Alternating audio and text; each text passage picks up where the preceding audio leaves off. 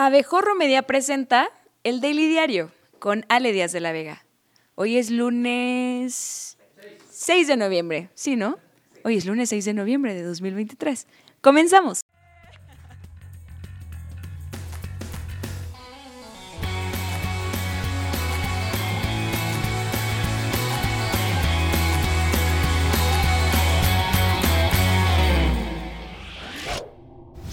La Cámara de Diputados aprobó el dictamen del presupuesto de egresos 2024 y lo hizo igualito que Lord Molécula al degustar el virote macuspano, sin moverle nada ni quitarle ni un pelito de encima.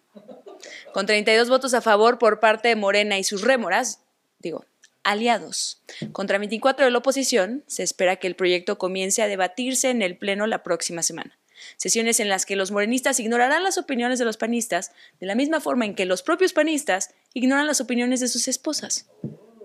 Aunque inexplicablemente, bueno, ni tanto. No se contempló un recurso para la reconstrucción de los desastres en Guerrero por Otis. El diputado de Morena y Mario Besares marca propia, Pablo Amílcar Sandoval, aseguró que asignarán recursos para la atención de los damnificados, sin especificar una cifra concreta. Ni cuándo. O sea, que no pasará. En estas horas siguientes realizaremos una propuesta concreta para hacer una reserva en torno a el paquete perdón, al presupuesto de egresos para generar recursos para Acapulco.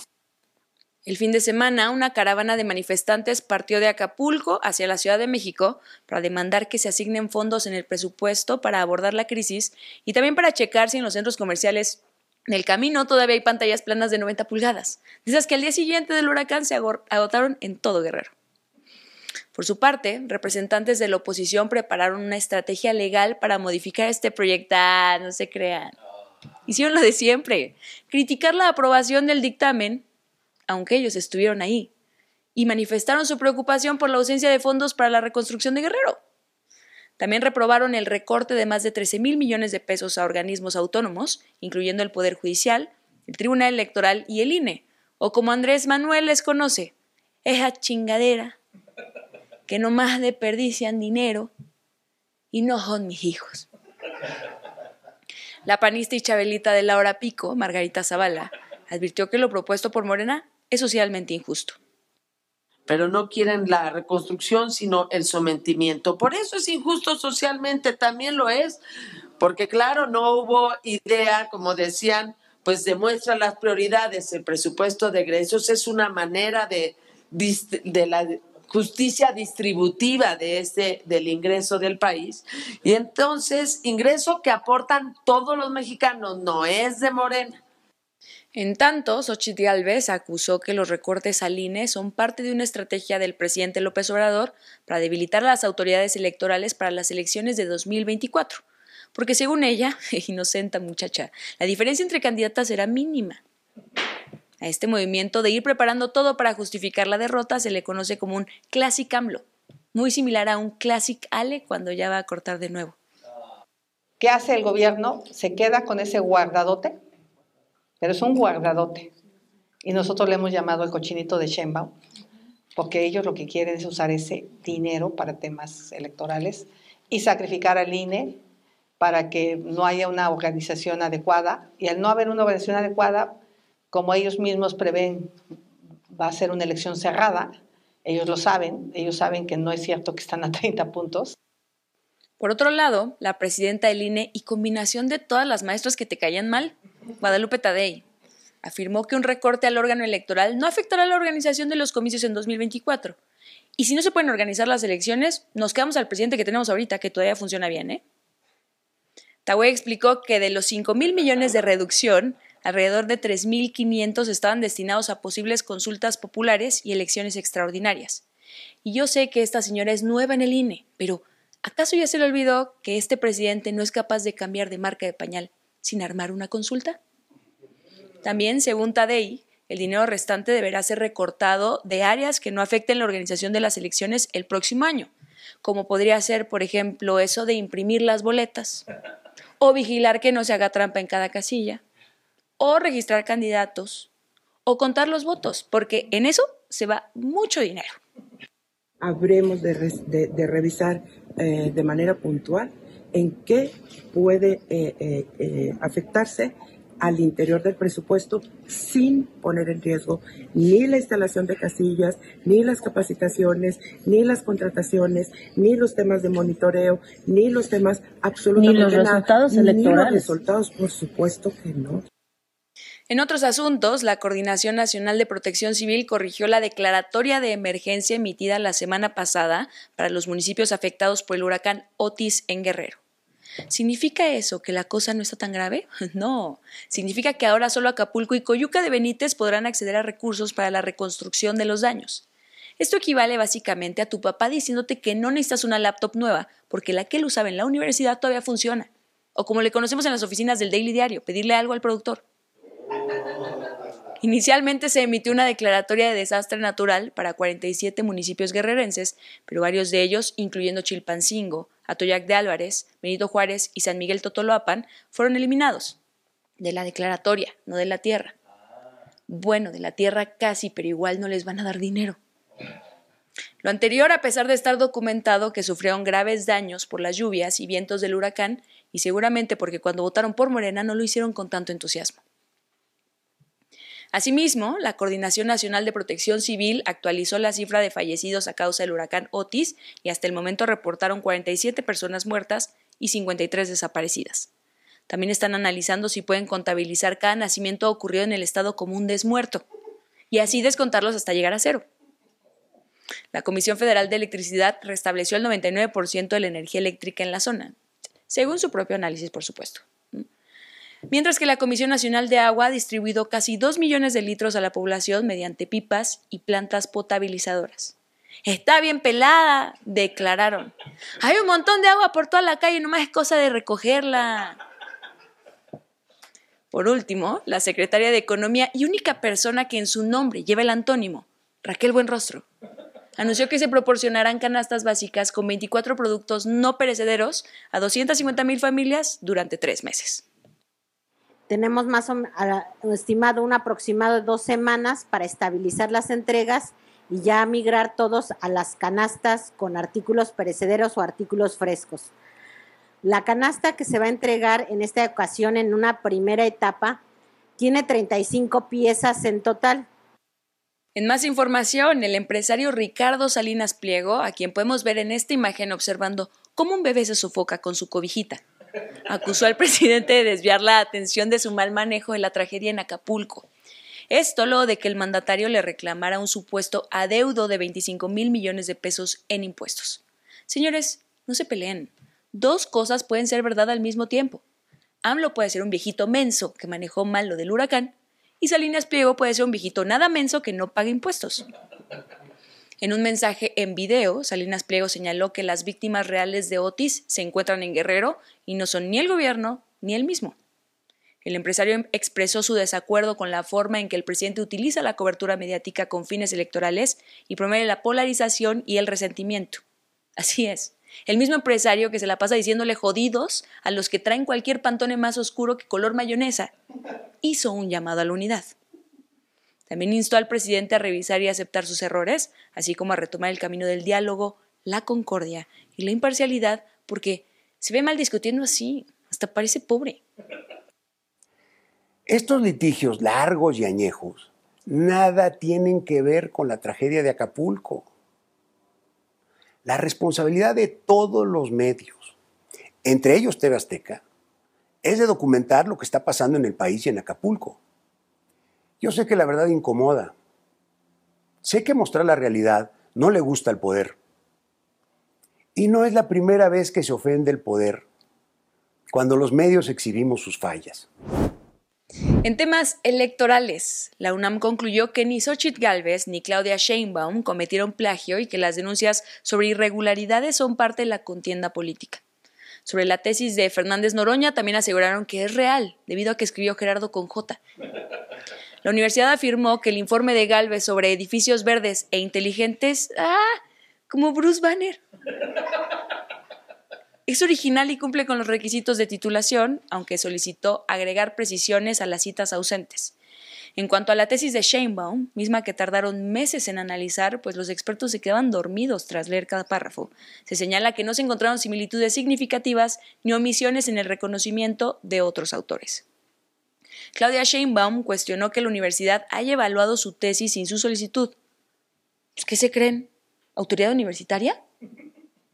Y expresó su preocupación por la percepción de que copiar una cita sin mencionar la fuente no sea considerado plagio, razón que explica por qué ella menciona a López Obrador 100 veces en cada uno de sus discursos. Por otra parte, Sheinbaum respondió a lo dicho por el expresidente Ernesto Cedillo, quien criticó el populismo y la mentira en la política y poniéndole el saco al de Macuspana, Claudia afirmó que el presidente López Obrador está actuando en beneficio de la población, respuesta que evidentemente no es ni populista ni mentira. En su gira por Querétaro, Sheinbaum también arremetió contra Felipe Calderón y Enrique Peña Nieto. Criticó la guerra contra el narcotráfico de Calderón y las reformas estructurales de Peña, especialmente la privatización de Pemex y la Comisión Federal de Electricidad. Y todos ellos subieron los impuestos. ¿Y qué le dejaron al país? Pobreza, desigualdad, deuda.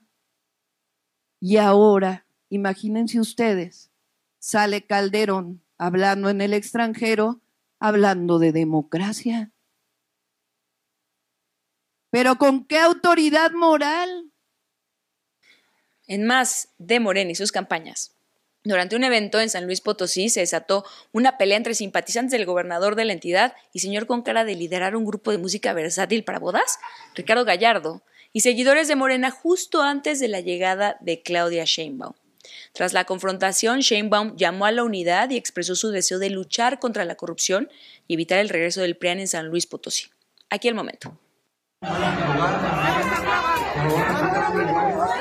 ¿Por qué? ¿Por qué? ¿Qué estoy haciendo? Estoy grabando. Compañeros, compañeros, calma, este evento de todos. Hay que mantener la calma. El asesino de Han Solo, Pedro Kumamoto, el independiente que dijo que nunca se uniría a un partido, anunció que su partido, Futuro, ese que fundó asegurando que no sería como los demás, se unirá en alianza con Morena, PT, El Verde y Hagamos de cara a las elecciones estatales de 2024 en Jalisco y además se destapó como candidato para la alcaldía de Zapopan. El acuerdo busca poner fin al rugir de tripas de Kumamoto y de paso a los gobiernos de Movimiento Ciudadano en la región. Kumamoto afirmó que tienen una alta probabilidad de ganar esta demarcación, pero si seguimos la tendencia, probablemente lo que en realidad quiso decir es que ya le dio miedo perder el hueso y por eso los de Morena pueden considerar su garganta el tobogán más divertido para sus chavos. A partir de eso, tomamos la decisión de construir un proyecto de cambio para el Estado de Jalisco con la única fuerza política que encontramos coincidencias para establecer una agenda común por los derechos de las personas.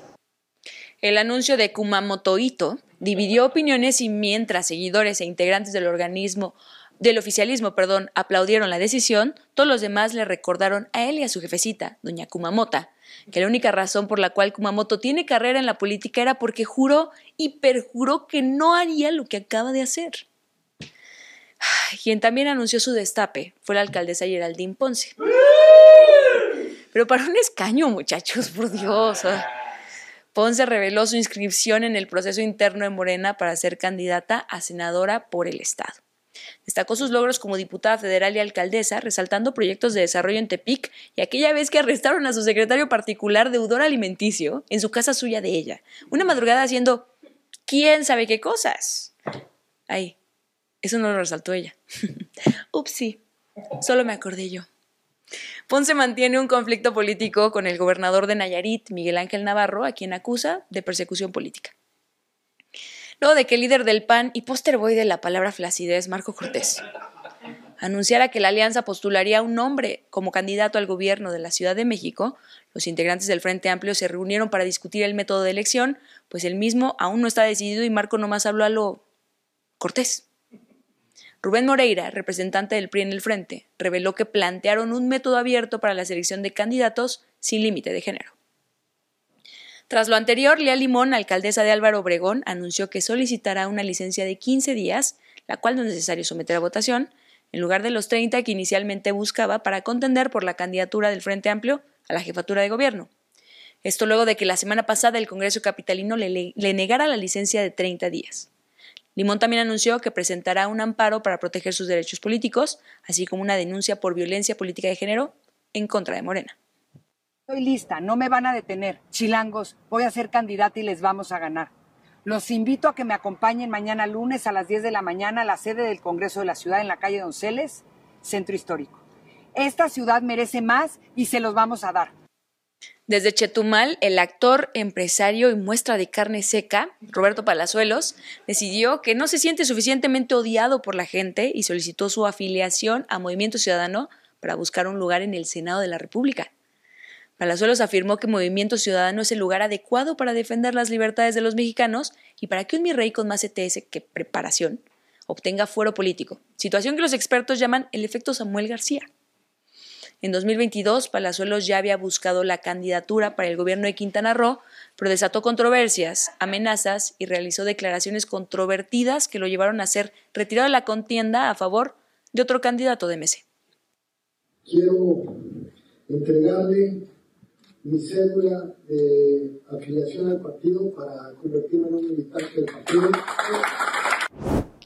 En información internacional, al menos 15 personas murieron y 70 resultaron heridas durante un bombardeo israelí a una escuela de la ONU donde se refugiaban palestinos desplazados. El ataque se suma a otros incidentes recientes en escuelas convertidas en refugios en Gaza, donde un bombardeo previo dejó 20 muertos y decenas de heridos. Ante estos hechos, el secretario de Estado de Estados Unidos, Anthony Blinken, se reunió con funcionarios árabes quienes lo presionaron públicamente para que garantizara un alto al fuego inmediato en Gaza, medida que evidentemente tampoco funcionó.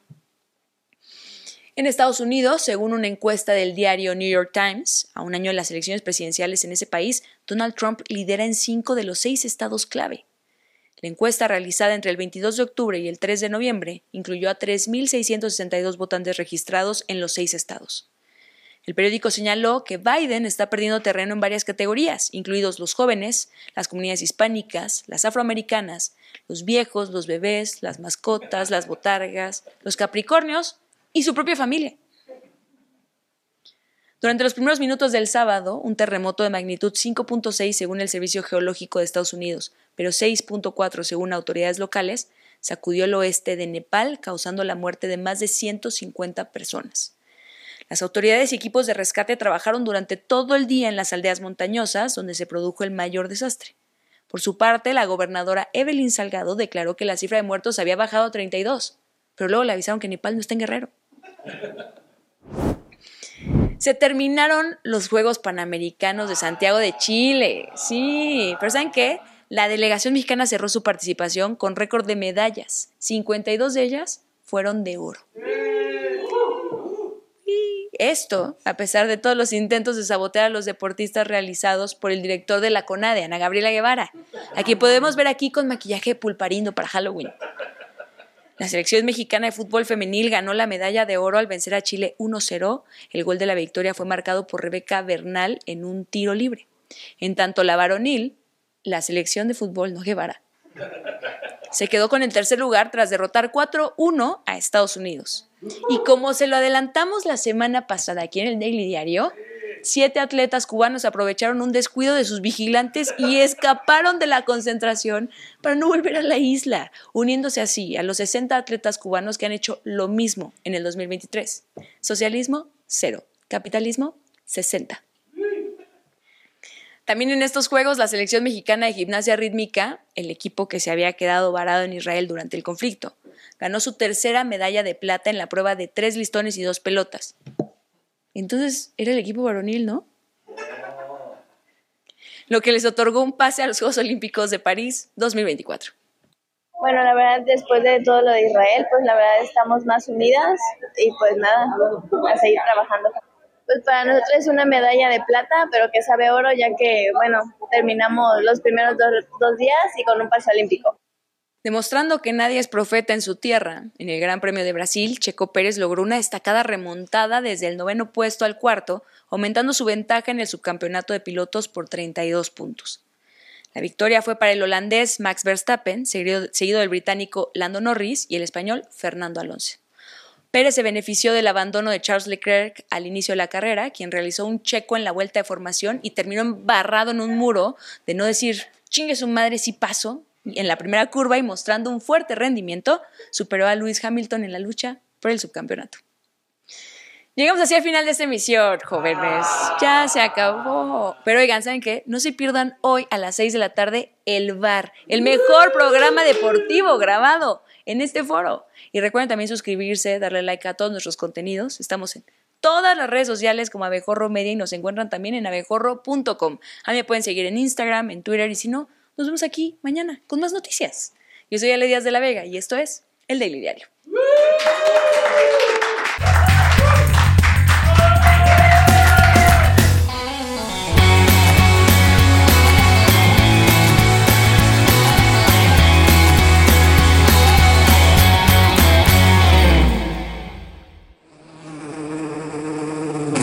Esta fue una producción de Abejorro Media. No olvides suscribirte a este podcast, darnos 5 estrellas y compartirlo. Búscanos en todas las redes sociales como Abejorro Media.